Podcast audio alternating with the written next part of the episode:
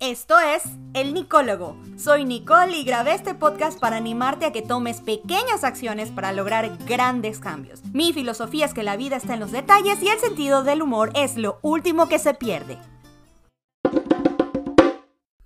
Hola y bienvenidos al episodio número 3. Estoy súper contenta de estar hoy con ustedes este miércoles. Ya empezamos el mes de febrero, el mes del amor y la amistad. Una vez más, antes de empezar, quiero agradecerle a muchas personas que están comentando en el Instagram, que están escuchando y compartiendo este podcast. Muchísimas, muchísimas, muchísimas gracias. Y ahora te voy a contar cinco cosas en las que he estado pensando esta semana. ¿Qué estás pensando? ¿Qué estás haciendo? ¿Qué?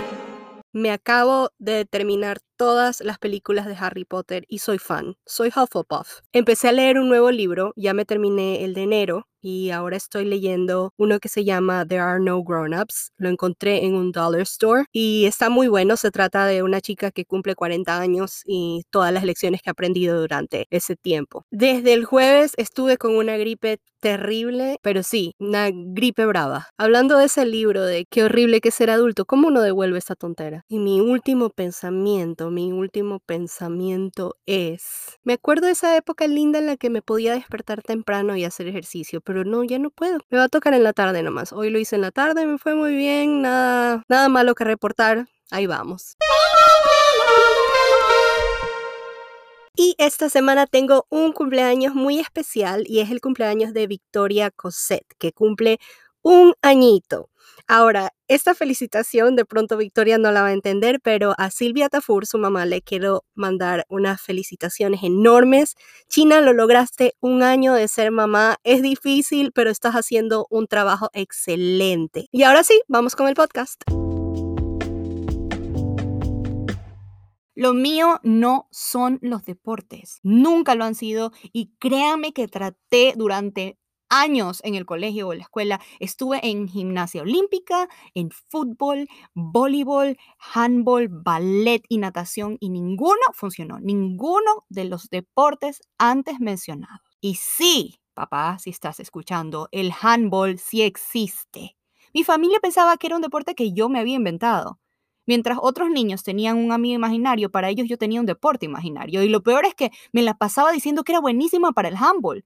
En fin, nadie me cree hasta hoy, pero existe, es un deporte en Alemania. Supe que era mala para el fútbol cuando me pusieron de arquera. Seamos honestos, eh, ya es hora de serlo, ¿no? Ahí es donde te mandan cuando no sirves, es para nada. Pero ¿saben qué? Resulté ser buena, porque como le tenía pánico a la pelota, evitaba que me golpee la cara y así tapaba los goles. Por otro lado, me olvidaba cuándo eran los partidos, eso sí era lo malo, me olvidaba de las fechas de los partidos y no llevaba el uniforme, así que me tocaba tapar el arco en falda. Y el público se volvía loco. ¿Ustedes se imaginan eso? ¿Cuánto adolescente emocionado viendo el partido de la liga femenina del colegio? Gimnasia olímpica, también hice gimnasia olímpica y la gente no me cree, yo sabía darme la media luna sin las manos, sabía darme el arco para atrás, el arco para adelante, colgarme de los aros cuando le cuento a la gente, nadie me cree. Y es que sí, la verdad es que la mitad de la clase me la pasaba rodando en un carrito que llevaba las colchonetas.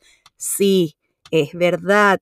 Me iba a esconder en donde estaban todos los equipos, sacaba el carrito de las colchonetas, me subía y con un pie lo usaba como patineta. Básicamente, en cuanto a gimnasia olímpica, mi futuro era prometedor en andar en patineta. Hablando de patineta, también hice patineta. Creo que me duró dos semanas y tenis. También hice tenis. Tenía la falda de tenis, el cintillo de tenis, la raqueta de tenis, pero me aburría. El ballet tampoco era lo mío. No tenía la disciplina ni la feminidad requerida. Yo era medio machona y me gustaba más el hip hop. Pero resulta que para poder entrar a la bendita clase de hip hop, pop, primero tenías que saber ballet. Así que hice lo que cualquier persona coherente hace.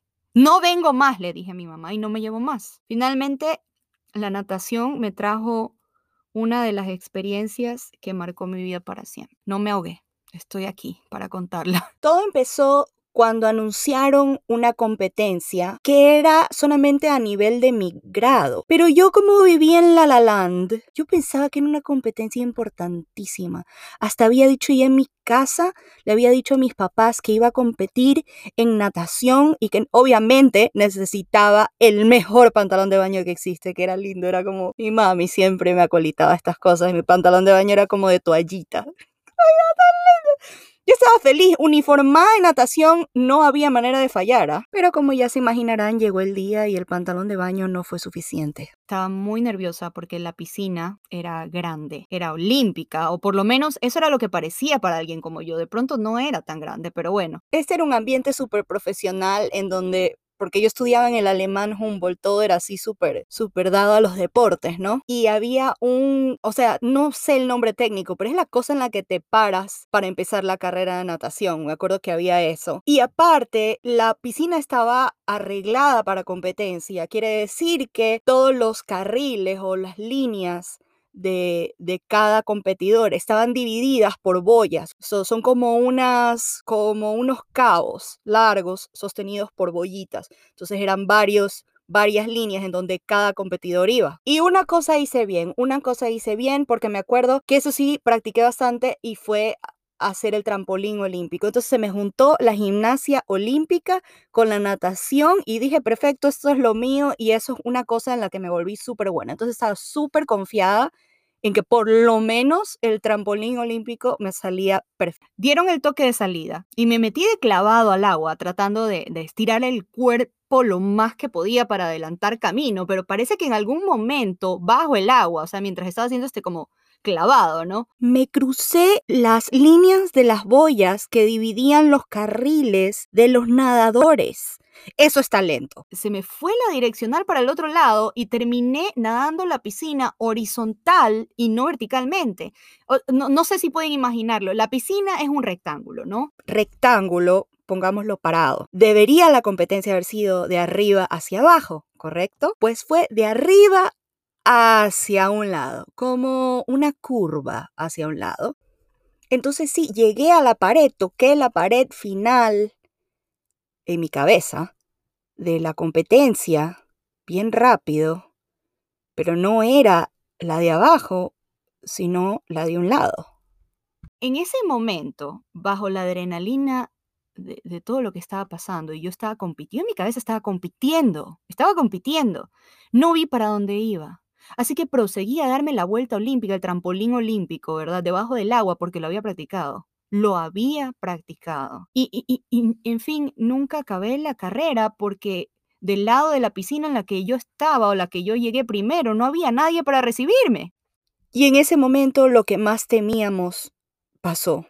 Me empecé a ahogar, pero no era porque me estaba ahogando en el agua o porque me quedaba honda la piscina, porque en realidad estaba en la parte de los chiquitos el agua me daba la cintura, pero me estaba ahogando de la vergüenza al ver que estaba de un lado de la piscina en la que no había nadie. Toda esta terrible y vergonzosa experiencia es para decirles que tanto en la natación como en la carrera de la vida hay que saber para dónde vas. Nunca le había prestado tanta atención a esto como ahora que soy mayor. Es importante que te preguntes cuáles son tus metas de aquí a 5 o a 10 años. Estas preguntas la verdad siempre me han aterrado y no las quiero contestar porque siento que no me quiero comprometer ni me quiero decepcionar, pero si no tengo puesto el ojo a donde quiero llegar, ¿cómo espero saber a dónde ir? Preguntas como, ¿qué vas a hacer el próximo mes? ¿Cuál es tu meta de la semana? ¿Qué quieres lograr? ¿Cuánto dinero quieres ahorrar este mes? ¿Cuánto peso quieres perder de aquí en seis meses? Una vez que tienes eso claro, escríbelo, sé intencional y ahí empiezas a nadar.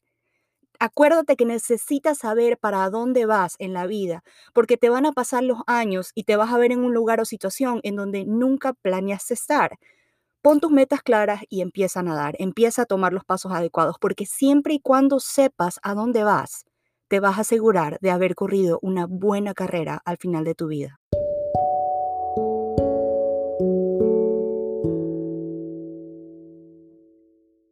Bienvenido a tu momento zen. La afirmación de esta semana es, hoy decido aceptarme. Tu pregunta para esta semana es, si los animales pudieran hablar, ¿cuál crees que sería el más grosero? Recuerda que puedes contestar esta pregunta en el Instagram arroba el nicólogo. Finalmente, tu actividad para esta semana. Agarra un papel y un lápiz y quiero que te armes de valor. Toma un respiro profundo, inhala. Exhala. Usando las preguntas que hice durante el podcast, escribe las tres preguntas que más te den miedo contestar. Por ejemplo, a mí la que más me da miedo es cómo me veo de aquí a 10 años. Tu turno. Léelas en voz alta y no las tienes que contestar hoy.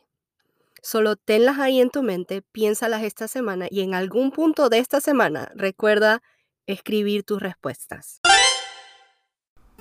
Este episodio de Nicólogo fue escrito por Nicole Trujillo, grabado en los estudios de su closet en West Palm Beach y traído a ustedes por medio de Anchor. Si te gustó este episodio, dale like, compártelo y suscríbete para recibir notificaciones de nuevos episodios.